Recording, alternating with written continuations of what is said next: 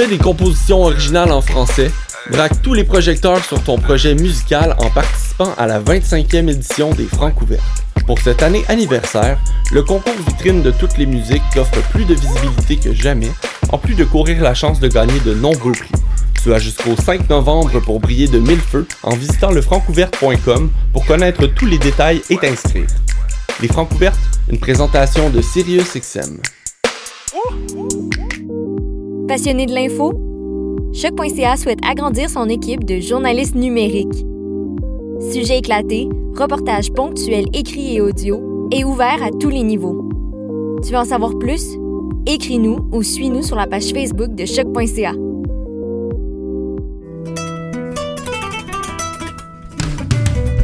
Le Festival international Nuit d'Afrique présenté par TD vous donne rendez-vous du 27 septembre au 31 octobre. Pour cette 34e édition spéciale, découvrez gratuitement 8 concerts en ligne. Des concerts diffusés en live sur notre page Facebook. Les jeudis 8, 15, 22 et 29 octobre dès 20h. Restez connectés. Chaque semaine, on vous dévoilera la programmation en ligne. Plus d'infos sur festivalnuitdafrique.com. Je soutiens la réussite des jeunes. J'assure la sécurité alimentaire.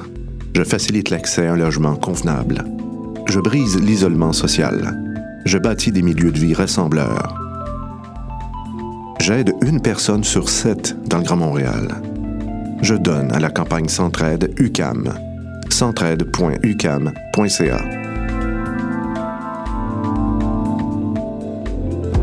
Vous écoutez une émission de choc.ca.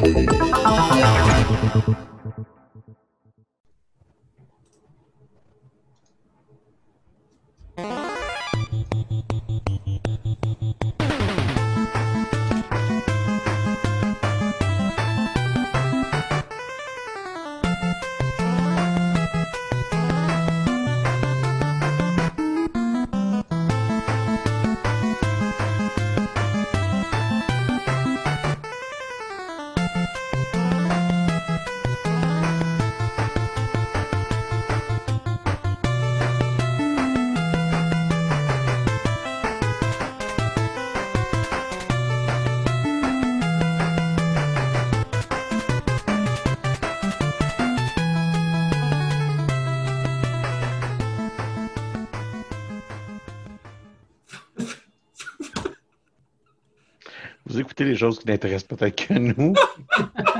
Vous avez 120. Mathieu, ferme la musique. C'est fermé depuis longtemps. Comme- vous avez pu remarquer depuis euh, trois, trois épisodes, euh, ce qu'on fait, c'est qu'on on- on passe à travers les Victory Fanfare euh, des différents Final Fantasy. Nous, venez- nous venons de constater en même temps que vous euh, que les versions qui n'ont pas été américanisées euh, ont de la musique un petit peu plus weird que les autres. Euh, Puis c'est correct comme ça. Euh, ceci étant dit, euh, on a, on, on- on- on- fait l'émission le jeudi, c'est un peu plus tard que d'habitude, parce que, écoutez, on, est occupé et on avait d'autres choses à faire. Mais je suis bien, je suis accompagné toujours de David et de Mathieu Aligny. Bonjour les gars. Salut, en fait, euh, j'ai compris ce qui s'est passé quand j'ai dit Mathieu, tu peux éteindre la musique, c'est que le live a ouvert sur mon Facebook en même temps. Fait Ah, que la musique, elle musique du live. finissait juste plus.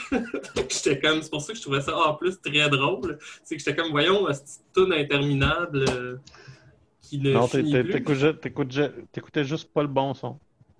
Ben non, mais c'est ça. Fait que, euh, ouais, ouais, ouais. Ben moi, ça va bien, les gars, pis ça. Ça va, ça va? Ça va bien?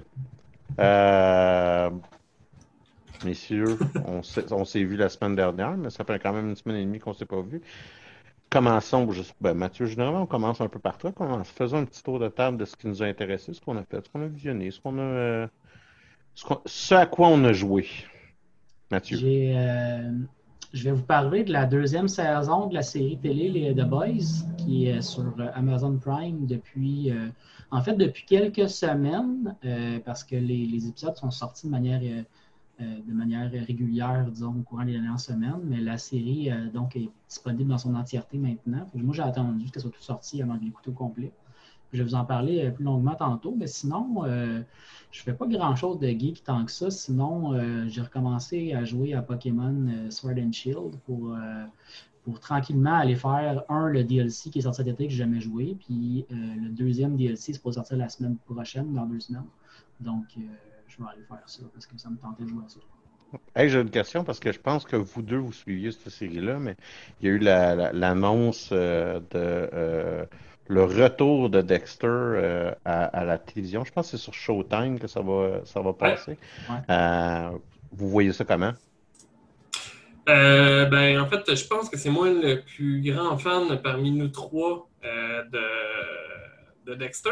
Et moi, je vois ça, je suis quand même content qu'il y a une partie de moi qui l'est moins, dans le sens, en fait, où ce que, il une des raisons de, de ce que j'ai lu de pourquoi ils ont, ils ont sorti une nouvelle saison, c'est qu'entre autres, il y a Michael C. Euh, qui est euh, l'acteur principal, que même lui, n'aimait pas la fin de Dexter. Donc, il y a beaucoup de fans euh, qui chialent. Et vous savez ce que je pense quand les fans chialent, moi, ça me met en crise. Fait que, euh, on se souviendra de ce que je pense du monde qui chiale de How I Met Your Mother, hein, Alexandre qui. Mais. euh, Je chiale pas, j'ai jamais écouté le dernier épisode. non, je sais, puis je trouve ça dommage. Mais euh, non, je trouvais que la fin euh, de Dexter fitait. Et euh, c'est une fin, le- le- les derniers moments, là, mettons le dernier deux minutes, c'est une fin très ouverte euh, qui te laisse plein de questions. Puis euh, j'en parlais justement sur Internet avec une fille que je connaissais pas sur un statut Facebook de quelqu'un qui avait mis l'annonce. Puis on avait un peu la même réflexion, soit qu'ils font un peu comme un livre. Tu sais, Il y a plein de livres qui finissent sur une fin ouverte Ouais. où tu peux t'imaginer toi-même ce qui va continuer avec le personnage. euh, puis les personnages, en fait. euh, puis c'est un peu ça, Dexter. Fait Je que- sais pas, je sais pas si tu es d'accord avec moi, David, mais je trouvais que c'était une fin qui fitait vraiment avec le personnage aussi. Oui, ben c'est ça. Moi, je trouvais que c'est 100% bon. Euh, J'ai hâte de voir qu'est-ce qu'ils vont faire parce que ça veut pas dire que ça, ça serait mauvais. Euh, je pense parce que j'essaie de pas spoiler, même si ça fait super longtemps que la série Ouais. est finie. Là. Mais euh, tu sais, il y aurait moyen de continuer sur cette fin-là, dans le sens où que, ils peuvent décider, là, je sais pas combien de temps ça fait que la série est, finie, peut-être, mettons, 6 ans, 7 ans, je sais pas. là. Mais ils préfèrent en sorte justement que la série reprend vraiment 7 ans plus tard parce que la façon que ça finit, quelque chose pourrait sauter dans la face à. Dexter, pareil. tu sais. Ouais. Fait que, euh, puis de ce que j'ai lu dans la discussion, il y avait beaucoup de gens qui parlaient de faire un reboot complètement de la série. Euh, parce que je ne savais pas, mais ça a changé comme 3-4 fois de réalisateur. Euh, fait que je suis content qu'il ait décidé de ne pas faire un reboot, mais juste Euh, faire ouais, mais de une réalisateur. saison, euh, Les séries changent fréquemment de réalisateur. peut-être de scénariste, excuse-moi. Mais je sais entre autres qu'il y a une des saisons qui est la moins aimée, qui est la saison 5. euh, que le, le- je- me semble que c'est peut-être le scénariste, je sais pas si c'est le scénariste ou le réalisateur, mais il a toffé un an. Ils l'ont mis dehors après, puis ça s'est euh, comme replacé euh, par la suite. Euh, mais ça doit être le scénariste parce qu'il me semble que ça avait un lien aussi avec la grève des scénaristes qui a affecté quand même énormément de séries, dont Heroes, qu'on a perdu à cause de cette grève-là. là. Ça fait sept ans hein, que Dexter c'est fini. C'est ça. Fait que ça aurait, du, 2013. ça aurait du sens que ça reprenne sept ans plus tard, sans gâcher tout. Euh, en fait, j'espère que ça va être ça, puis qu'ils vont pas juste faire ah, ben, le lendemain du dernier épisode. euh, tous les personnages sont rajeunis. D'ailleurs, fun fact, si vous avez, je sais pas si tu as déjà écouté Dexter, Alex, je pense que Mathieu l'avait écouté, là. mais tous les flashbacks où euh, Michael C. Hall se joue plus jeune, ils ont juste mis une perruque, puis ça paraît tellement qu'il y a une perruque sur la tête, c'est tellement cheap que là, j'imagine que c'est sept ans plus tard, fait qu'il faut qu'ils rajeunissent l'acteur pour qu'il ait l'air là, du lendemain de la finale, puis qu'il ait juste sa petite perruque vraiment cheap. Euh, ouais. Et- la série, mais c'est c'est le bout qui m'a fait beaucoup rire. Si je me souviens bien, les flashbacks étaient tout le temps en noir et blanc aussi. Euh, ouais, comme en noir et blanc ou avec une teinte sépia. Ouais. Mais c'est- il, y avait, il y avait une raison aussi de faire ça comme ça, c'est que ça permettait de faire paraître euh, l'acteur plus jeune un peu aussi, ou en tout cas de cacher un peu plus le fait qu'il Ouais, était- mais puis on s'entend, là, dans les flashbacks, genre l'acteur, le personnage a 18 ans, là, fait que Ouais, ouais. trouver un acteur euh, jeune qui ressemble au bout, Non, c'est- quand son personnage a 30 ans, c'est un peu rough, euh, je pense. euh. Ben, il doit avoir 35, là, mais on s'entend. ouais, mais le personnage Mais, a euh, 35 ans, mais l'acteur était plus vieux, c'est souvent ça. Non, c'est ça. Mais le, le- le monde, l'Internet aussi, ont de la misère avec les fins hein, laissées en, Ouais.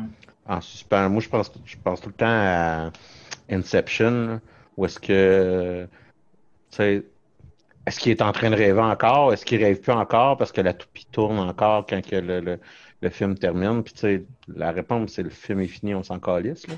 Mais, euh, tu sais, c'est, je sais pas, il y a, il y une maladie, il y a, c'est- il y a une maladie derrière ce, ce type de film, de fin-là, où est-ce qu'il faut, faut comme euh, euh, écrire tout, euh, écrire tout, puis en pablum, puis le donner au monde. là. Mais, je sais pas. Mais, mais tu vois, moi, il y a un film comme ça qui m'a vraiment maudit parce que moi, Inception, encore une fois, je trouve ça génial, le fait que tu sais pas, que ça te laisse Ah ouais. sur une question. Non, ben, c'est ça. Ça finit c'est là, le- labyrinthe de Pan. Je sais pas pourquoi, j'ai une vu. haine, mais j'ai une haine envers ce film-là parce que, entre autres, tu sais pas à la fin. Puis moi, ça m'a perdu. Mais c'est parce que je pense que c'est parce que j'ai rien compris de A à Z. C'est pas juste la fin que je comprends pas, c'est que je me dis, je vais avoir des réponses à la fin, puis là, je suis comme juste. Tu sais, c'est que c'est une petite fille, en gros, là, je pense que c'est quoi, la labyrinthe de Pan? là? Oui. C'est que c'est une fille, euh, tu sais, qui voyage comme dans un autre monde, puis tout.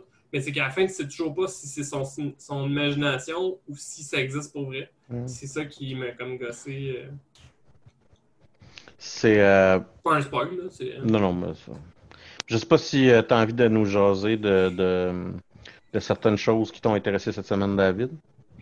Euh, oui, mais entre autres, euh, Mathieu a recommencé à jouer à Switch. J'ai recommencé un peu à jouer à Switch euh, parce que j'avais acheté euh, Mario All-Star 3D euh, quand il est sorti. Là, que, euh, je ne sais pas si j'en avais parlé à l'émission, mais dans le fond, c'est Pense Mario pas? 64, euh, Mario Sunshine puis Mario Galaxy. Euh, J'ai juste joué à Mario 64 pour l'instant. C'est fou comment la mémoire est une faculté qui n'oublie pas nécessairement considérant qu'il y a des étoiles. On s'entend que j'ai pas joué à Mario 64 depuis que j'ai genre 12-13 ans. Puis je pense que ma blonde a trippé un peu, que je, je me souvenais encore comment aller chercher toutes les étoiles. Là, je commence à rentrer dans les niveaux, je me souviens fuck all, là, mais tu sais, les premiers niveaux, là, c'est comme Skyrim, là, je veux dire, ça a beau euh, faire deux ans, je me souviens pas, je connais sûrement tous les petites quests autour euh, du point de Ouais, départ par cœur. Même si ça fait 20 ans, tu les as faites une dizaine de fois à l'époque, tu t'en Ben, souviens. c'est pas. ça, exactement. Fait que euh, non, ça j'ai bien aimé ça. J'ai pas essayé les autres. De ce que j'ai compris, les autres jeux ils ont été refaits un peu HD. Là. Ça a été un peu retravaillé. Euh, pas Mario 64, puis je m'en sac. Moi, c'était, je l'ai acheté pour Mario 64. Fait que euh, je suis content parce que les deux autres, ça a l'air qu'ils sont super bons. J'ai jamais joué. Je vais être content d'avoir euh, des Mario Bros. Euh, sinon, en plus de Baldur's Gate euh, 3, que je vais Mhm. peut-être glisser un petit mot, mais comme je disais à Alexandre, vu que ma copie a été offerte pour Geek Québécois, je me sens toujours un peu mal de parler du jeu avant d'avoir écrit mon article. Moi, je t'avoue, mais quand on arrive à mon tour de table, je vais en jaser. Ah, je sais, Euh, ça j'en doute pas, mais peut-être que moi je vais me garder une petite gêne, je vais peut-être juste rajouter Ouais. quelques points. Euh, ben, c'est plus pour moi, c'est selon moi pour mon éthique personnelle. Euh, sinon, en fait, j'ai recommencé à jouer il y a quelques jours à Civilization 6 et Mhm. euh, je me suis lancé un genre de défi un peu extrême où je soque la merde, mais ça n'a pas de bon sens. Soit que j'ai décidé de commencer une game immortelle qui est comme l'avant-dernier niveau de Ouais.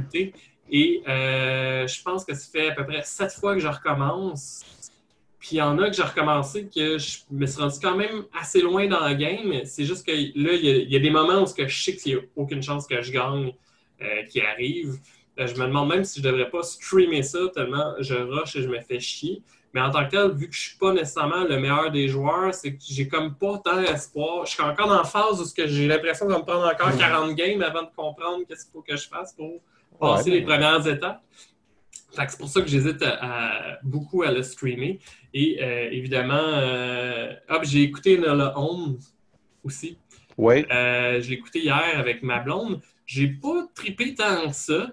Je pense que je pense que ma blonde m'a trouvé fatigant parce que j'arrêtais pas de répéter et voyons, je disais pas ça négativement, mais j'arrêtais pas de dire Ah, ça serait un beau modèle féminin, ça, pour les jeunes femmes d'aujourd'hui. Je pense qu'elle était juste tannée de m'entendre dire ça et de rire à chaque fois que Enola Holmes parlait à la caméra, puis dire on se créait dans Ramdam. Mais, euh, mais non, tu sais, c'était bien, puis je pense qu'un film plus familial pour enfants, euh, c'était cool. Ouais. Euh, c'est ça. Il y, a, il y a eu un bout euh, que. Double de je- 35 ans, c'est peut-être pas nécessairement public cible. J'ai pas 35 ans. Ben, Mais t'es euh, il y a. Je vais avoir mon permis d'apprenti. Mais non, euh, il y a un bout euh, où est-ce qu'il y a un personnage qui meurt? Que ça m'a fait. Je veux pas rentrer dans les détails. J'ai comme fait le saut, là. Fait. Oh, Ouais, ouais, je suis pas ouais. sûr, je suis pas sûr que j'aurais mis ça en général. Tu sais, je, je sais, tu sais de quoi je parle, là, mais. Une ouais, il y a- a euh, une mort quand même assez, assez brutale. J'ai vraiment fermé ma gueule. J'ai arrêté de dire la merde à ce moment-là parce qu'il y avait comme un malaise. Mais finalement, il est pas mort. Euh, ouais, fait que c'est pas mal ça. Écoute. J'ai euh, plein de temps libre, hein, vu que j'ai plus de job. Et euh, maintenant, tu vas pouvoir terroriser les routes du Québec. Euh, dans la poursuite de j'achète un jeu pour jouer avec Dave et euh, je ne joue jamais avec Dave, euh, j'ai demandé mon remboursement pour Among Us euh, et, et je l'ai obtenu. Donc, ça faisait deux semaines que j'avais acheté le jeu et que je n'avais pas joué avec David. Ouais, mais il y a Martin Boire qui a essayé de partir une game de base. Et de deux, au risque de me répéter, pour vrai, le jeu est gratuit sur cellulaire. Attendez juste de voir si vous aimez ça. Moi, c'est juste j'aime mieux jouer avec un ordi que. Oui, euh, en effet, mais le, le- le système de remboursement de Steam est quand même aussi euh, bien fait là, pour, pour ça.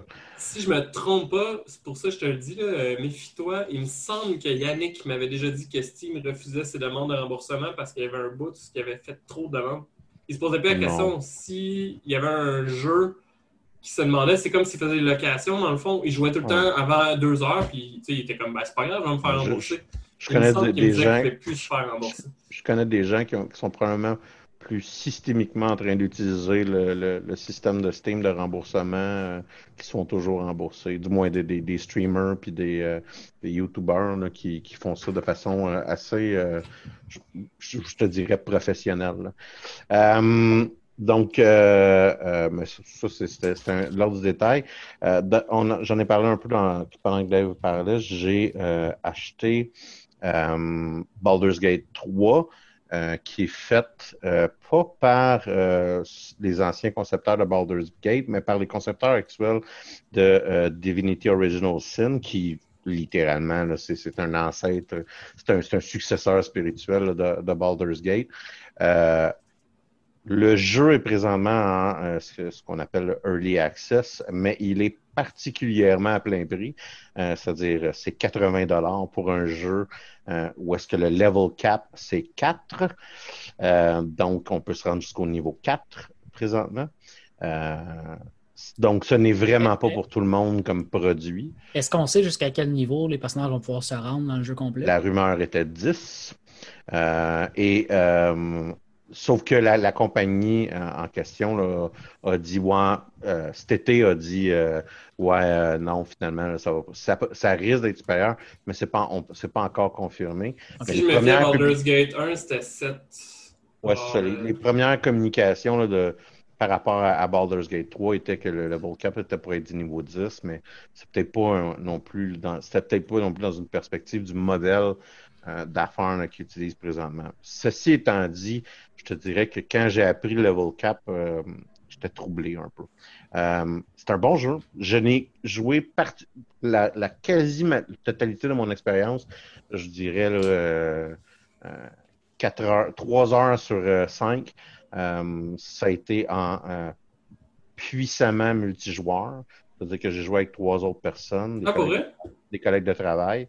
Euh, et ce que je peux dire minimalement, c'est que le, le, le, le, le, le- jeu en multijoueur est très stable. Euh, où est-ce que les décrochages, du moins de mon côté, avec un ordinateur qui est capable de bien le runner, euh, étaient minimales. Euh, les seuls uniques problèmes qu'on a eu, c'est un, un gars qui. Parce que tu as le système. euh, tu peux jouer avec Direct 11 ou le système. euh, je me souviens. Val... J'allais dire Valkyrie. Vulcain là, dans ma Vulcain, tête. c'est Vulcain, ouais. C'est ça. Euh, et la personne jouait avec euh, DirectX euh, et ça semble pas être une très bonne idée parce que lui avait des problématiques de crash euh, Ah. de bug. Ben, pourtant, tu vois, moi, j'avais plein de crash quand je jouais tout seul, puis j'ai checké sur Internet, puis ça disait ayez moins de crash, mettez-le en DirectX, puis j'ai plus de crash depuis ça, Peut-être qu'en multiplayer, c'est mieux de. Avec, avec mon ordinateur, c'est un jeu qui est très stable, là, puis que le multijoueur aussi est très stable. Faut pas que tu sois un perfectionniste pour jouer avec trois autres personnes. Euh, ce que je veux dire, c'est de temps en temps, c'est quelqu'un qui va plus vite, quelqu'un qui engage un combat pendant que tu es dans l'autre zone. Euh, puis tu sais, faut comme que tu vives avec le fait que tu vas jouer une partie imparfaite quand tu joues en multijoueur dans ce genre de jeu-là. l'expérience était quand même agréable, euh, puis euh, conviviale. C'est-à-dire que, tu sais, peu importe où est-ce qu'on est sa carte, on peut s'échanger le stock de nos inventaires, puis tu sais, euh, c'était pas pas super problématique. Moi, une de mes grandes préoccupations, c'est à jouer à quatre. Est-ce que tu arrivais rapidement à un problème ou est-ce que si tu avais des redondances de classe, euh, tu te barrais un peu de la, des possibilités dans le jeu? Euh, fallait-tu vraiment que tu joues un tank-tank fallait-tu vraiment que tu joues un, un, un voleur? Fallait-tu qu'il y ait tout simplement un voleur dans le groupe ou ce genre de choses-là? C'est pas des problèmes. On n'a pas de voleur, on a deux sorciers ou des variations de sorcellerie. là. Parce qu'il y a deux manières d'être un sorcier là, dans le jeu. Trois si on inclut les clercs, là, qui sont généralement plus considérés comme des guérisseurs. Fait que, somme toute, euh, c'est un super beau jeu. Euh, si, on, si, si on se souvient de Baldur's Gate ou même de Divinity Original Sin, graphiquement, c'est un jeu qui qui est vraiment supérieur. Euh, il y a énormément de glitches qui seraient impardonnables dans un jeu dans sa sortie. Euh, moi, je joue un personnage qui s'appelle un Tiefling, là, qui ont, donc ils ont comme une queue de diable. Euh, et euh, la queue, euh, la physique de la queue va faire qu'elle glitch bord en bord de l'écran de temps en temps. Euh, hier, mon, mon- mes bonhommes lançaient pas des, ils ne tiraient pas de l'arc, ils lançaient avec leurs mains des flèches.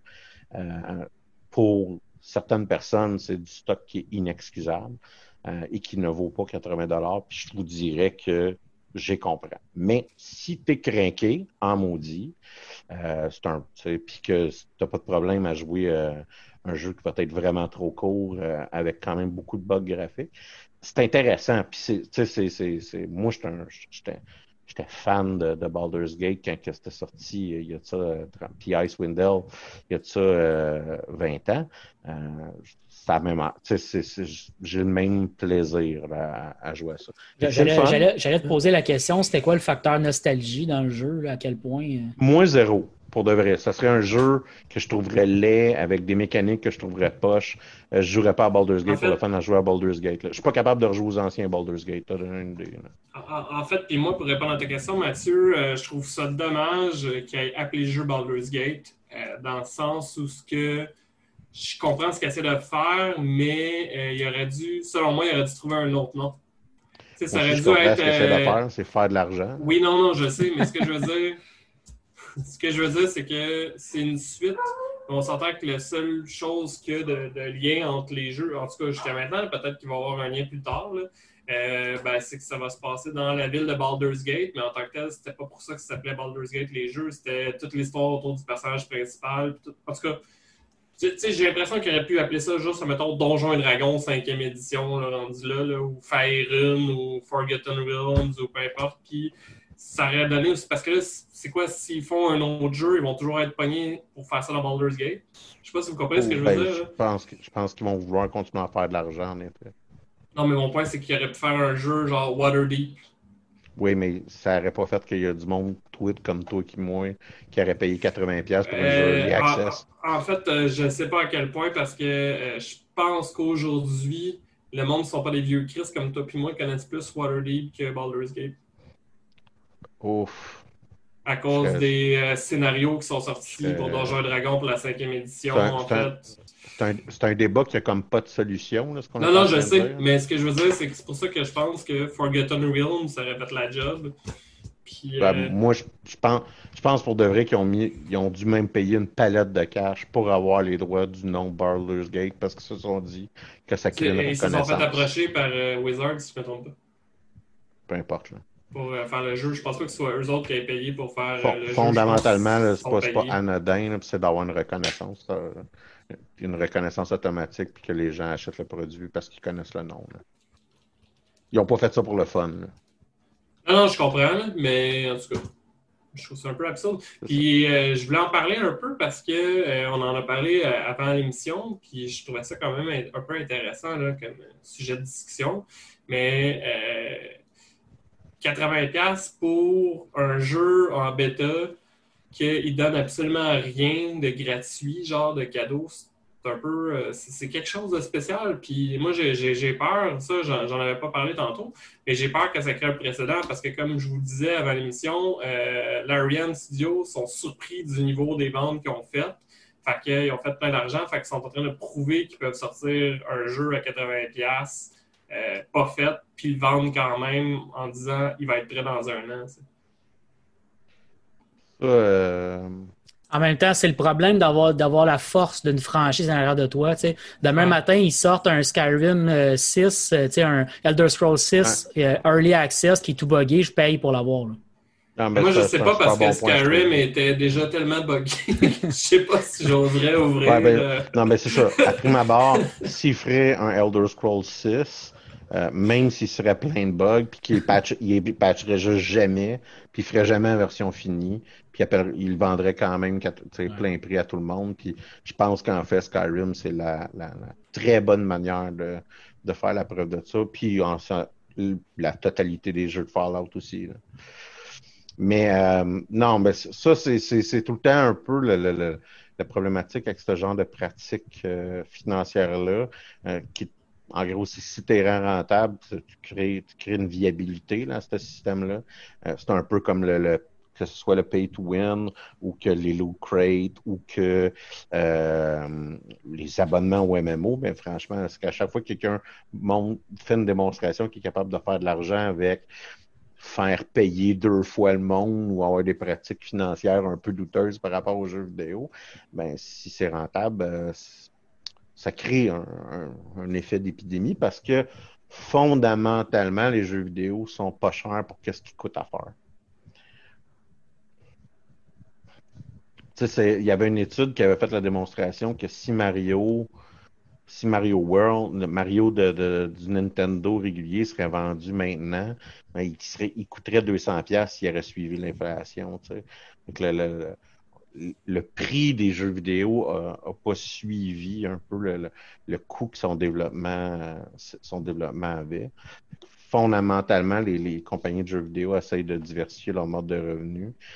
Le- le- le- les, les- les- les- les mar- les marchés internes ou les abonnements à la euh, j'achète une skin, j'achète un produit esthétique dans un jeu vidéo, c'est une démonstration un peu de, de de l'accroissement de, de revenus. Puis aussi du coût grandissant des jeux triple, triple A, euh, qui, sont, qui sont quand même assez démesurés. Puis versus un Fortnite qui va, qui va rapporter euh, 5-6 milliards à la compagnie qui, qui le fait. Euh, puis on s'entend, Fortnite, c'est une map, mais 100 personnes dessus. As le serveur pour le supporter? Puis après ça, euh, rinse, repeat. Puis, on puis le monde s'en sac, euh, qui est de la progression de l'histoire ou rien. là, que euh, c'est la problématique de ce jeu-là. là. Mais là, euh, je voulais pas que tout le monde s'aille déprimé puis qu'on ait une envie de se trancher, Ben. puis, euh, je suis arrivé. euh, Non, mais en quelque part, en quelque part, là, la, la, la formule, mettons, qui dit achète ton jeu, puis pendant cinq ans, à toutes les deux fois par année, je te sors un DLC, puis je te donne des, des ajouts au jeu. Moi, je l'aime, cette formule-là. Je l'aime parce que je trouve ça, Ouais. je trouve que mon jeu continue d'être d'être bonifié pendant que je joue à ce jeu-là. En même temps, c'est Pas tous les jeux qui peuvent faire habitué. ça, là, mais comment? C'est celle, celle qu'on est habitué. Tu comprends ce que ouais, je veux dire? Oui, oui, c'est- c'était pas- c'était pas- Générationnellement, ça fit là, Ouais. avec. euh, C'était pas très très loin de ce que je vivais quand j'étais jeune, où on sortait une expansion deux ans après la sortie du jeu, puis après ça, on sortait un autre, un autre- une, su- une suite. C'est pas très différent de ça, mais reste que, mettons que mon jeu, au bout de trois ou quatre ans, j'ai payé quasiment 300$ pour le jeu là, à cause de, rachetant Ouais, ben, euh, euh, Crusader King 2, c'est un bon exemple. Tu dois mis au moins 200$ là-dedans, bien facile. là. Ah, plus, là. Puis euh, notre jeu favori, le jeu semi-thématique du, podcast qui est euh, Stellaris. Euh, ça aussi, là, moi, il commence à, il commence à coûter plus cher. D'ailleurs, il y a une expansion qui est censée sortir. euh, la, la date n'a pas encore été annoncée, mais elle sortir incessamment.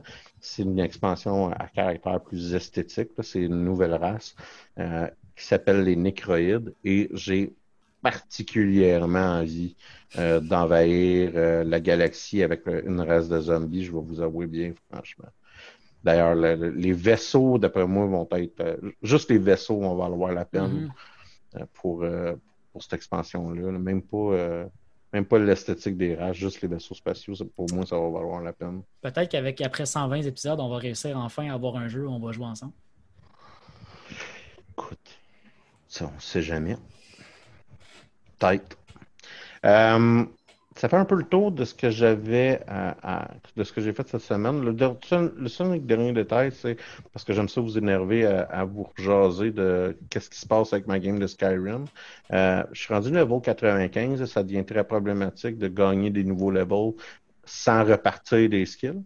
Euh, fait que ça, c'est un de mes grands défis de, Skyrim présentement. Mon deuxième grand défi, euh, c'est juste que je suis je suis rendu au bout où est-ce que j'arrête de jouer. Même je suis rendu plus loin que le bout où est-ce que j'arrête de jouer. Euh, il me reste trois. Ou est-ce que tu arrêtes de jouer d'habitude, tu veux dire? Ouais. Quand, quand temps normal, tu aurais arrêté. Là. Ouais, en temps normal, j'aurais en, en temps normal, j'aurais arrêté, mais là, j'ai fait l'expansion euh, Dragonborn, que c'était la première fois que je la faisais. Fait que tu sais, je suis comme je suis rendu la co- une coche plus loin. Euh, il me reste à terminer la quête des compagnons, que j'ai déjà fini. Fait que tu sais, je suis comme en retard là, en théorie de, sur celle-là. Euh, il me reste à finir la guerre civile, que j'ai jamais commencé dans toute mon histoire de Skyrim. Euh, il me reste la quête principale aussi à terminer. Puis T'es- c'est comme les euh, trois grosses branches que j'ai pas finies. Là. Sais-tu où est-ce que tu vas aller dans la guerre civile? Ouais, j'allais du côté des. Euh, de, de, de, de- tu vois, je pointe vers Winterhelm présentement. Le Euh. pire, c'est que j'ai compris ce que tu disais juste en faisant le mouvement. Ouais, c'est ça. Fait que je vais aller euh, parce que euh, ce que j'ai lu, c'est que le, le- les, les, les, révolutionnaires ont un rôle plus agressif que l'Empire qui protège des villes. Fait qu'apparemment que t'attaques plus, puis j'ai vu, bon, ben, c'est quoi, j'ai plus envie d'aller bûcher dans le monde que de défendre du stock. Honnêtement, je l'ai fait deux fois, la guerre civile, des deux côtés. Ouais. Puis c'est vrai qu'il y a un petit côté plus agressif parce qu'ils sont du côté de l'offensive, alors que l'Empire est du côté un peu plus défensif. Mais dans les deux cas, c'est une série, en gros, cette quête-là, là, c'est une série de quêtes où tu attaques un fort avec un groupe de gens de ta gang vers un groupe de gens de l'autre gang. Oh, Genre- ouais, non, ben, Fait que tu sais, le, le bout, le bout, tu tapes, tu as le goût de plus de taper sur du monde. Honnêtement, les deux bords vont le faire. Probablement que moi, que la manière ça va finir, c'est que je vais me transformer en Vampire Lord. Tout le monde va vouloir me tuer, puis je vais toutes les bouffer. C'est aussi une option. Non, je te garantis que c'est ça qui va se passer. Parce que plus que. À cause que j'ai un mode qui augmente euh, mon, mon, mon- En tout cas, ça change les pouvoirs des vampires dans, dans mon jeu. Plus que je me nourris, plus que mon vampire devient fort. Fait que je vais vouloir tuer tout le monde. Hey, je, je me souviens pas si on t'avait posé la question, mais tu joues à quel niveau de difficulté? Euh, le, le niveau de base. là. Ah, ok, t'es pas, t'es pas en J'ai jamais touché. hein. Ok. J'ai jamais touché. Moi, la dernière fois que j'ai joué, j'ai essayé de jouer à des niveaux de difficulté vraiment élevés, là, genre Legendary ou euh, des trucs comme Ben, ça. je, je, le changerais, mais pour de vrai, ça change plus rien. là. Ben, moi, ouais, moi, je trouvais ça. Au début, j'ai trouvé le défi intéressant, mais à un moment donné, ça devient juste lourd parce que c'est c'est plus juste que c'est difficile de tuer tes, tes adversaires, c'est qu'ils ont tellement de. de de, de, de Ouais, c'est des éponges. Ouais, c'est ça. Fait après, après 18 coups que tu as frappé sur un adversaire, tu, fais, tu commences à te dire, ouais, mais là. Ouais, non, ben c'est ça, ouais. Ça, ça, je. C'est pas le bout qui m'intéresse le plus non Ah ouais. plus, là, de, de, de, de- à, à tester. Là. Fait que je veux pas, euh, je veux pas jouer avec ça parce que c'était pas ça mon objectif. Là, de... Puis tu sais, j'ai tellement de modes que c'est pas vrai non plus que je joue avec un- une variation de. Euh, comment je dirais, là, de. de- de- Il y a, d'autres difficultés dans le jeu que tu t'es créé avec tes mods, que tu n'as pas besoin nécessairement de monter le niveau de difficulté. Là. Je le répète, là, mourir de fret est plus problématique pour mon bonhomme que de se faire tuer par le bonhomme le plus dur du jeu. Ouais. Mais ça fait le tour. Euh, je ne sais pas c'est qui euh, d'entre vous deux qui voulait commencer. Je sais que Mathieu, tu euh, voulais euh, jaser de la deuxième saison de The Boys et que David, tu voulais nous parler de The Hunting of Bly Manor. Je peux commencer. J'avais déjà parlé de la première saison, je me rappelle plus à quel épisode, mais euh, Oui. quand la première saison est sortie, euh, il y a, il y a- il y a presque un an et demi, deux ans, de The Boys, Mm-hmm. euh, j'avais beaucoup aimé ça. Je trouvais ça super, super intéressant, l'angle qu'on utilise dans cette série-là pour nous parler de super-héros. On, pourrait avoir l'impression qu'on parle trop de super-héros dans, dans la culture populaire depuis quelques années, mais moi, je pense pas que euh, je pense pas qu'on a fait le tour nécessairement de la question. Je pense qu'il y a des manières d'apporter ces, personnages-là puis de les, amener dans des débats, entre autres éthiques, qui sont super, super intéressants. Euh, si vous avez vu la saison 1 de The Boys, pour moi, c'est vraiment un must d'aller écouter la saison 2. J'ai beaucoup, beaucoup aimé ça. Je me souvenais pas à quel point la série était gore, mais vraiment, là, la saison 2, je l'ai trouvé que c'était encore. Peut-être parce que je m'y attendais, je m'y réattendais pas parce que je me souvenais plus tant que ça de la saison 1, mais euh, c'est particulièrement gore, je trouvais. Là, des, il y, a, entre autres une épidémie de tête qui éclate dans cette saison-là qui, euh, est assez intense. Puis parfois, à des moments où tu t'y attends pas, il y a comme des personnages qui parlent, puis à un moment donné, juste une tête qui éclate sur tout le monde, puis tu sens partout. Euh, fait que, je, je, je, je, lance comme un avertissement pour les gens qui n'aiment pas ce style-là ou qui n'ont pas le goût de voir ça. Euh, si vous n'aimez pas le gore, vous n'avez pas envie de voir des combats où il y a des gens qui meurent, puis du sang, puis des, ennemis qui sont juste trop puissants. dans cette série-là, c'est pas une série où euh, les gens s'équivaut les uns les autres puis les combats sont fair. C'est une série où tu as des super-héros qui sont hyper puissants puis des gens extrêmement normaux. Puis ben, les super-héros, s'ils veulent, ils tuent tout le monde en trois secondes. Euh, puis la thématique de la série tourne un peu autour, de ça. L'idée que les super-héros sont beaucoup trop puissants par rapport aux êtres humains normaux. Euh, puis chez, les super-héros, en tout cas certains d'entre eux, ça crée des complexes de, de Dieu. C'est des complexes dans lesquels ils se considèrent comme au-dessus de tout.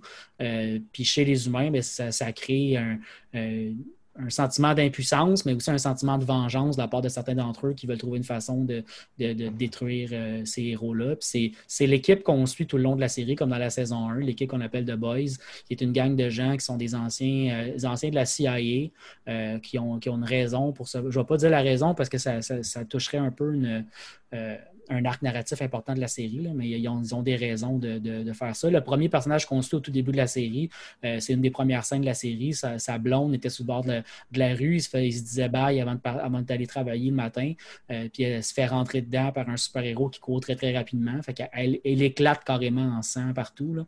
Euh, fait que c'est puis il est juste traumatisé, puis le super-héros s'arrête une seconde pour faire Oh mon Dieu, excuse-moi, mais c'est vraiment important que je continue, puis il part. Fait que c'est ça un peu l'élément déclencheur, puis c'est lui qui se Lui, il a comme pas rapport dans l'équipe parce que le reste des gens sont, comme je disais, des anciens, de la CIA, mais il devient pas mal le personnage qu'on suit à travers tout ça. Puis. Euh, vraiment la saison 2, un arc narratif hyper intéressant avec une, nouvelle super-héros qui est introduit, qui s'avère être une, une, une, bigote qu'on dit en anglais, dans le fond. une, suprémaciste. Une suprémaciste euh, blanche. Euh, ben, je dis blanche, mais suprémaciste euh, super-héros. qui, le, personnage s'appelle Stormfront. Exact. Elle vient des comic books. Puis dans la BD, le personnage, là, c'est un personnage féminin. dans la BD, c'est un personnage masculin. Mais la vraie grosse différence, c'est que dans la BD, c'est un nazi de chez McNazi. Euh, c'est encore une nazie de chez McNazi, je te dirais. Euh, Mais sur sa cape, il y a la croix gammée. Ben, ben, honnêtement, on n'est pas loin de ça. Euh, OK, OK. Euh, elle l'a pas sur sa caque actuellement, mais il y a des photos où elle l'a, mettons. Euh, fait que j'en dirai pas plus pour pas, pour pas dévoiler certains éléments de plus, là, mais elle est vraiment, vraiment intense. puis ce bout-là de la série est extrêmement bien fait. Il y a vraiment toute, un, toute une idée dans la série où on, nous explique comment les super-héros utilisent. Parce que dès la saison 1, on se rend compte que les super-héros dans ce monde-là sont pas mal des sont pas mal exploités par une entreprise qui les utilise pour, euh, pour vendre des choses, pour faire des médias sociaux. On vend des films, on vend des, figurines, on, vend toutes sortes de choses. Puis l'image des super-héros est extrêmement importante. L'entreprise passe beaucoup, beaucoup de temps à, monitorer les réseaux sociaux. Euh, puis une des choses que ça permet de démontrer après, c'est que les super-héros utilisent ça pour faire de l'endoctrinement. Euh, puis, puis, parce qu'eux autres, dans le fond, ils essaient de trouver, de créer une guerre civile entre les bons super-héros et des super-terroristes. Puis il y a tout un discours de les, des terroristes qui viennent dans notre pays, aux États-Unis, puis qui viennent tout détruire, il faut bloquer nos frontières. Que ça revient à un discours très trumpien, puis très, très actuel. Euh, il y a notamment une scène au début, je pense que c'est du cinquième épisode, où on suit pendant les premières minutes de l'épisode un, Américain bien, bien normal, mais qui passe toute sa journée, euh, quand il travaille, à écouter des discours de Stormfront puis de d'autres super-héros qui parlent de fermer les frontières, il faut faire attention aux super-terroristes. Il y a des super-terroristes partout, ils peuvent être cachés. Euh, puis à tous les matins, il va à son dépanneur, pas loin de chez lui, qui est tenu par un arabe, puis il ramasse ses cigarettes, mais à tous les matins, à un moment donné, euh, il voit de quoi dans l'œil du gars, puis il n'est pas trop sûr de qu'est-ce que c'est un super-héros qui se cache, c'est un danger potentiel. puis tu vois tout l'endoctrinement de quelqu'un qui devient, qui devient extrémiste, dans le fond, en l'espace de, de, cinq minutes où on monte en accéléré ce qui s'est passé sur plusieurs mois. C'était super, super bien fait, super, super intéressant. à travers tout ça, bon, on continue de suivre les arcs narratifs de chacun des personnages qui sont vraiment fascinants aussi à suivre et à, regarder. Là. Il, y a, des, des, intrigues qui sont bien faites dans la série. Psychologiquement, on suit des personnages puis euh, ils sont très, très intéressants à suivre. Le, super-héros principal euh, qui s'appelle Homelander, euh, qui est un Superman, dans le fond, dans ses pouvoirs, c'est pas mal ça qui est. Euh, il est pas mal indestructible, puis il peut lancer des lasers par ses yeux.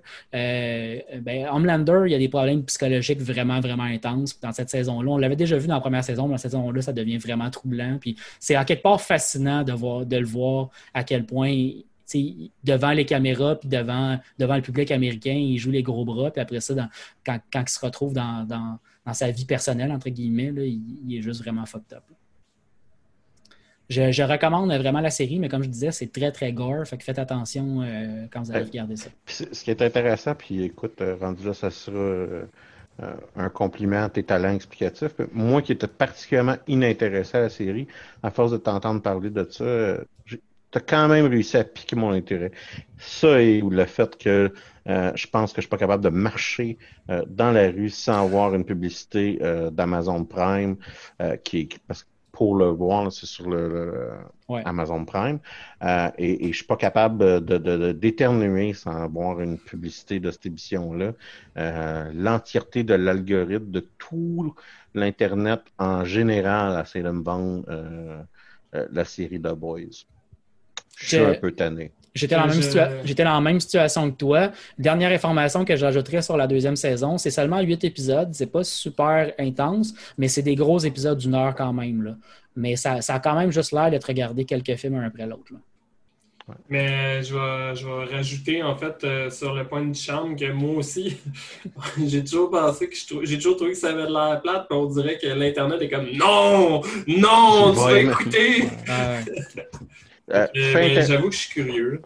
Il serait intéressant, euh, dans la saison 3, euh, va se joindre au cast Jensen et Ackles, qui jouait dans Supernatural, il jouait Dean. Oui, c'est ça. Un des deux personnages principaux? C'est ça, un des deux frères dans Supernatural. ça risque d'être intéressant là, à à, voir ce que ça va donner. Apparemment, le personnage qui va jouer, c'est euh, un peu. Parce qu'il y a beaucoup de transpositions entre les super-héros qu'on connaît et les super-héros de, cette série-là. Euh, et euh, ça va être ben un équivalent de Captain America. L'équipe de base qui s'appelle dans la série The Seven, c'est un rip-off de Justice League. Le, chef de, la gang Homelander, c'est un Superman. Il y a un Speedster là-dedans qui est, qui est essentiellement. de Flash. de Flash. Puis il y, a, un gars qui s'appelle The Deep qui est Aquaman. qui, il entend des poissons, euh, il est habillé en aquaman. Il y avait aussi, il y a aussi, euh, bon, c'est ça, en gros, il y a beaucoup de, de, Les transpositions sont quand même faciles à faire oui, euh, oui, pour, la, majorité. C'est presque grossier, mais en même temps, ça permet facilement aux gens de se situer dans un univers de super-héros facilement. T'avais-tu vu la nouvelle série de, The Watchmen? Non, non, c'est sur ma liste de choses à regarder. C'était à HBO, mais ouais. J'aurais été intéressé à savoir comparativement lequel que tu trouvais qui était plus on point.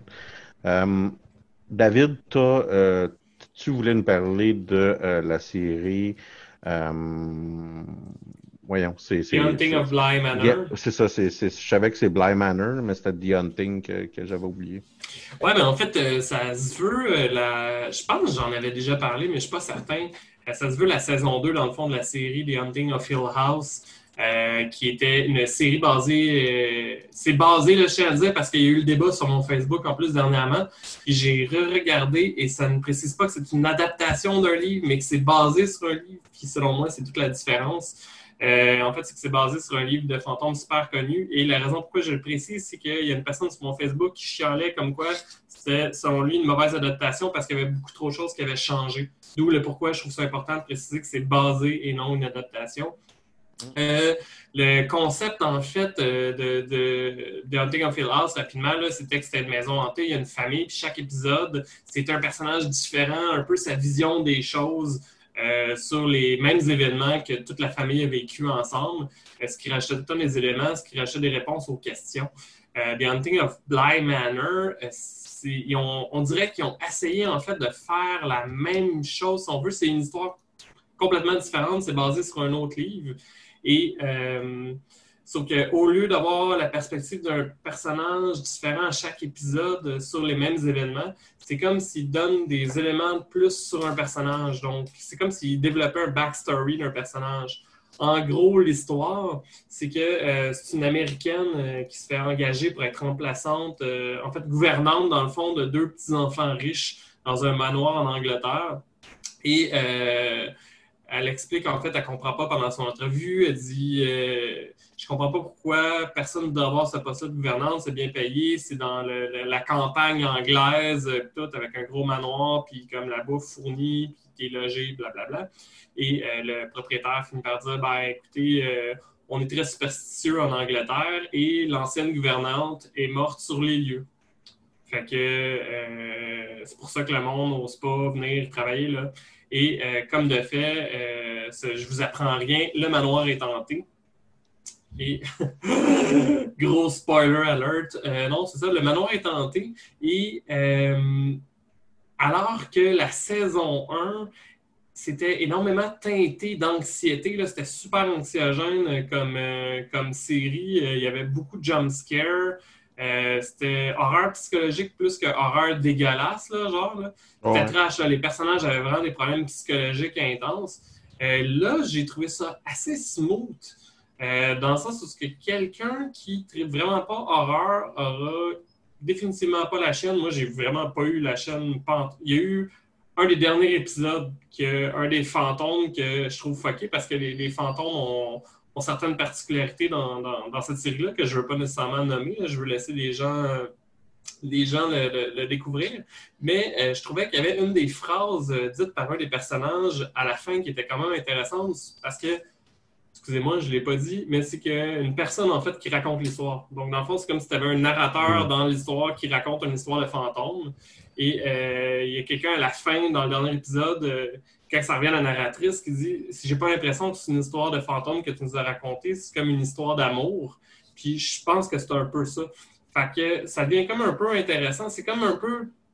Si le premier était horreur psychologique, c'est comme un horreur triste, là, dans le fond. C'est comme. tu sais, C'est un film de fantôme triste. euh, que ça finit pas. euh, ben, il n'y a aucune des, histoires qui finit bien. là. Et je veux dire, tu sais, ça va pas bien, euh, mais dans un sens plus émotionnel que, que trash. Euh, ce que j'ai trouvé intéressant aussi, c'est que comme c'est pas la même histoire, c'est pas les mêmes personnages, mais ont ramené trois ou quatre acteurs euh, de la saison 1 fait, qui jouent entièrement des nouveaux personnages, euh, ce que moi je trouve quand même assez intéressant. Je trouve que les acteurs font bien la job. je veux dire, ils jouent des Anglais. Il y en a même un qu'on soupçonnait qui jouait un Écossais à cause de son accent, mais tu sais, c'est con, mais dans saison 1, Ouais. c'est clairement un Américain, l'acteur. là. Puis je veux dire, tu sais, ça, ça faisait pas. euh, comment je faisais ça? Il a pas l'air fake, son accent, tu sais, tu le Mhm. sens. Fait que les acteurs sont assez bons. Euh, mais j'ai trouvé ça vraiment moins bon que la, la saison 1. Et, euh, Parce que- Parce que c'était moins anxiogène, puis tu sentais moins peur, en guillemets, tu étais moins sur ton. Euh, Ah oui, ben, mais moi, en fait- t'as ta dose d'horreur jusqu'à un certain point. Ouais, mais c'est ça. Puis euh, il y a des questions, en fait, c'est que j'ai l'impression, dans la saison 1, là, tous les questionnements que tu as, tu as la réponse. Tu as ça aussi dans la saison 2. Moi, c'est- c'est une des choses que j'ai aimé, mais c'est parce que tu te poses des questions dans la saison 1. Dans la saison 2, c'est que j'ai eu l'impression de me poser des questions, puis que dans le dernier épisode, mettons, on m'a garoché, on- en fait, on m'a enfoncé dans la gorge une réponse de Ah, mais c'est le même. Là, t'es comme OK, fait que c'est un détail que tu m'as montré à quelques reprises dans l'histoire. Il y a un détail, admettons, il rajoute des détails dans le scénario, puis tu te rends compte que ce détail-là aurait pu ne pas être là, puis ça aurait absolument zéro changé. euh, pour- t'as l'impression d'être en train d'assister à quelque chose qui était perdu dans, dans la salle Ben, d'édition. là? Ben, pour, pour donner- ben, exactement. C'est comme s'il manquerait euh, des éléments. Par exemple, euh, dans la saison 1, le meilleur exemple que je vais donner, là, puis je pense pas que ce soit un spoil, là, mais euh, dans la saison 1, tous les fantômes a dans le manoir hanté, tu connais son backstory, tu sais c'est quoi, tu sais qu'est-ce que ça représente, etc. Puis là, dans la saison 2, il y a des fantômes que tu vois. Puis, tu vois, mettons, dans le premier épisode, deux, deux trois fois. Puis c'est comme. Puis en plus, il y en a qui font peur là, là-dedans. Il y en a qui ont fait comme tabarnak, c'est quoi cette, cette affaire-là? Puis là, tu apprends dans l'avant-dernier ou le dernier épisode, c'est quoi? Mais comme c'est 10 secondes. Ah, lui, c'est. Mettons, je- je donne un exemple, c'est pas ça qui est arrivé. Lui, il est tombé en bas des escaliers, puis il est mort en 1940. Puis là, tu passes au next, t'es comme, OK, fait que c'est le contraire jardinier. Ouais, Oui, mais c'est ça. tu sais, c'est ça, c'est pas genre, il est mort dans d'atroces souffrances à cause de telle affaire, puis il a hanté le manoir pendant. Tandis que dans saison 1, il y avait ça. C'était toutes des affaires de même, de genre, il est mort vraiment en trash, puis t'as un épisode au complet sur le fantôme. Fait que ça, Ben, j'ai. vu que c'est un peu moins déçu peurant, là-dessus. parce que moi, je vous l'ai déjà dit 100 fois, euh, j'aime pas, j'aime pas les choses épeurantes parce que je suis fragile. Puis- mais euh, vu que c'est peut-être moins peurant, je vais peut-être être intéressé. Moi, il y a un acteur que- qui joue là-dedans que j'apprécie beaucoup qui s'appelle Raoul Colli, qui jouait dans euh, la série iZombie aussi. Euh, il jouait Je sais le. pas c'est quel, Raoul. Il jouait le docteur Ravi Chakrabarti, me semble. C'est ça le nom du, de- du, du personnage. Puis, euh, Raoul? Raoul Colli, K-O-H-L-I. Mais euh, moi, c'est un, c'est un- c'est un acteur que je trouve très bon. Fait que je, je serais, ça- ça- moi, c'est ça qui m'attirait à la base dans la série, sachant qu'il jouait dedans. Mais euh, je, je, euh, je vais peut-être être intéressé. là, je trouve que. Hey, ça- en, ça- fait, euh, ça tu, vois- excuse-moi, c'est parce que je marquais Raoul, puis j'étais comme, ben voyons qu'il n'y a aucune information Non, sur, non, pas- sur Google. Pas Raoul Oui, comme non, un gars de. Sorel, non. Oui, oui, tous ces nombreux Raoul de Sorel. Mais euh, non, en fait, le leader, euh, c'est, il est solide. Moi, j'ai trouvé Bon, solide euh, comme acteur. Ben, mais comme je dis, sur le jeu des acteurs, là, j'ai rien à redire. C'est vraiment euh, des éléments superflus qu'il y a dans le scénario qui m'ont un peu gossé. Et même à ça, c'est une super bonne série. Là. Moi, je vous le conseille. Puis, effectivement, euh, ça fait vraiment pas peur. Fait que tu devrais essayer. Et au risque de me répéter, même si la saison 1, ça fait peur, euh, moi, qui est, une, qui est la pire des chachottes de l'histoire euh, de, de, de, de peur et tout, j'ai tout le temps la chienne. là. Je regrette absolument pas d'avoir eu la chaîne et de ne pas avoir été capable de dormir pendant une semaine. Parce que la saison 1 reste une de mes séries préférées. C'est tellement bien écrit, c'est tellement bien exécuté que genre j'ai vraiment trippé ma vie. Et même ma blonde qui n'aime pas les trucs d'horreur avait trippé aussi. Euh, elle était pas chaude à l'idée de regarder la saison 2 parce que c'est un truc d'horreur. Puis finalement, Mm. elle n'a pas l'air d'avoir eu peur non plus tant que ça. Euh. Ça vaut la peine. Ça fait le tour, euh, Dave? Ouais, puis juste de même, j'ai regardé, puis il est quand même bien coté sur Rotten Tomatoes, mais euh, il est mieux coté par la critique que par euh, les spectateurs. Écoute, euh, il nous reste en théorie 10 minutes pour l'épisode. Ceci étant dit, je pense pas qu'on ait, on, on a une obligation de, de les remplir, mais euh, je vais en profiter. Non, mais je vais en profiter pour euh, parler de deux choses que, que moi j'aime particulièrement, mais qu'en même temps, là, ça mérite peut-être pas là, de, de- d'en parler de loin en large. Il y a une série télévision que j'en ai parlé quand même à quelques reprises à l'émission qui s'appelle Taskmaster, qui est le même sur YouTube. Ça s'appelle aussi Taskmaster. Puis vous pouvez voir l'entièreté des épisodes. C'est une série euh, de, des, des, des- séries subséquentes, euh, précédentes, excusez-moi. Euh, c'est une série télévision euh, qui est britannique, qui a un concept que je considère qui est hilarant, qui est une gang d'humoristes qui demande à une autre gang d'humoristes de faire des tâches absolument épaisses. Le résultat, moi, je trouve que, puis je- j'ai développé une sorte de sensibilité à l'amour à l'humour, l'amour et l'humour euh, british. Euh, et je viens d'apprendre euh, au moment où on se ben pas au moment où on se parle, mais au moment du début de l'émission, euh, que la nouvelle saison était pour être disponible sur YouTube au Canada. Fait que je suis assez excité pour pouvoir Est-ce que est-ce que tu es capable de nous dire sur quel channel YouTube c'est diffusé? Taskmaster. C'est Taskmaster. En un mot. Ouais, non, c'est ça. Euh, y a déjà, ce, ce channel-là a déjà énormément, mais une quantité là, volumineuse de contenu. Euh, sept saisons complètes euh, de, de, de l'émission. Fait que, tu sais, il y, y en a du stock. Si vous trouvez que c'est un peu à votre goût, ben, euh, c'est- quand même plaisant de trouver euh, une bonne source de contenu pour quelque chose qui est, en passant, puis je pense que c'est un petit peu, c'est un peu ça que je trouve, c'est du absolu léger tweet. Là. Tu sais, là, c'est- c'est- tu mets ton cerveau à off, puis ça fait la job. là. Il, y a, il, y a, il y a très peu d'engagement du téléspectateur qui est nécessaire. Fait que ça, c'était comme ma bonne nouvelle numéro un.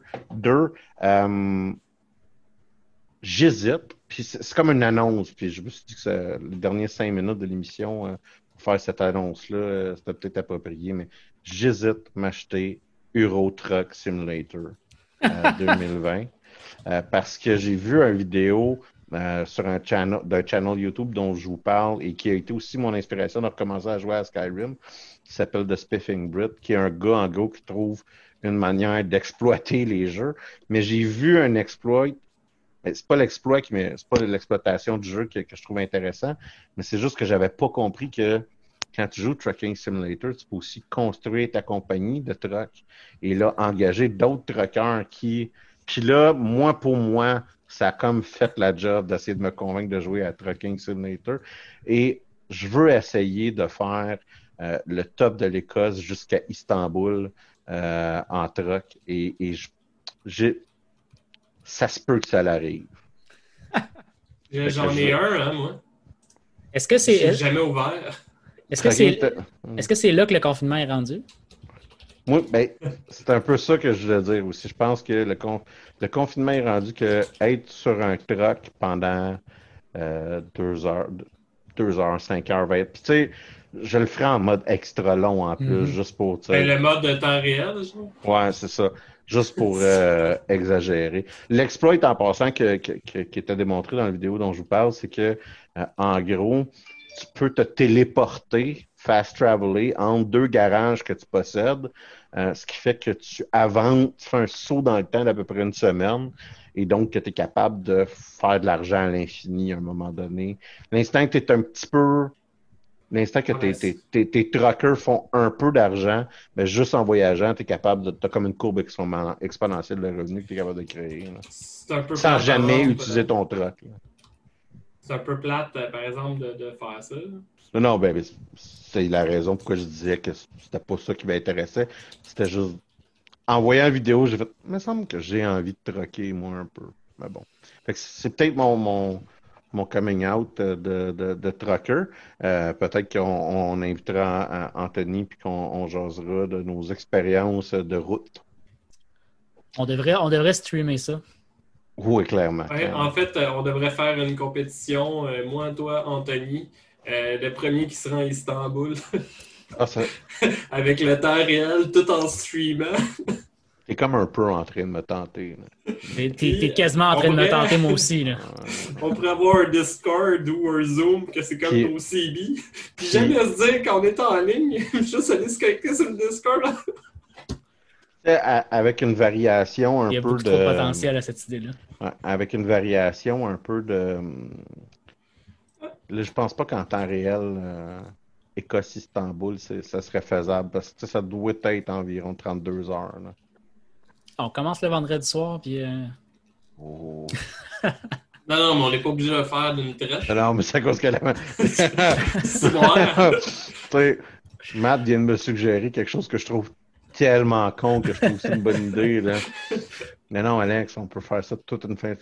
Oh, c'est con comme idée. Ouais, je, je sais pas comment ma blonde prendrait ça. Excuse-moi, mon amour. Faut que Ah, je moi- passe moi, la fin de semaine à chauffer un truck. facile. On, on, on stream ça sur Twitch, puis on ramasse de l'argent pour un organisme de charité. C'est quoi? C'est quasiment une manière de dire que c'est socialement euh, acceptable, ce qu'on- Acceptable. ce qu'on ferait. Mais je pense, je pense que moi, ma copine, je veux dire, elle me supporterait dans mes démarches de trucker, mais elle me trouverait passablement tweet tout le long. Genre. Mais je- j'aurais je t'avoue, je je pense que j'aurais je pense que j'aurais un- une forme de support. Une forme de support. On invite les gens qui nous écoutent à nous encourager à mettre en place ce plan euh, un peu con-là. Ouais, Quelque chose du genre. Messieurs, je pense que ça fait le, ça fait le tour pour cette semaine. Ça fut encore une fois fort plaisant de me semi-déconfiner euh, avec vous. Je reste entièrement confiné, mais minimalement, je parle à d'autres êtres humains. Ça, c'est un Bon. positif. Euh, sur ce, euh, ben, bonne fin de journée à tous.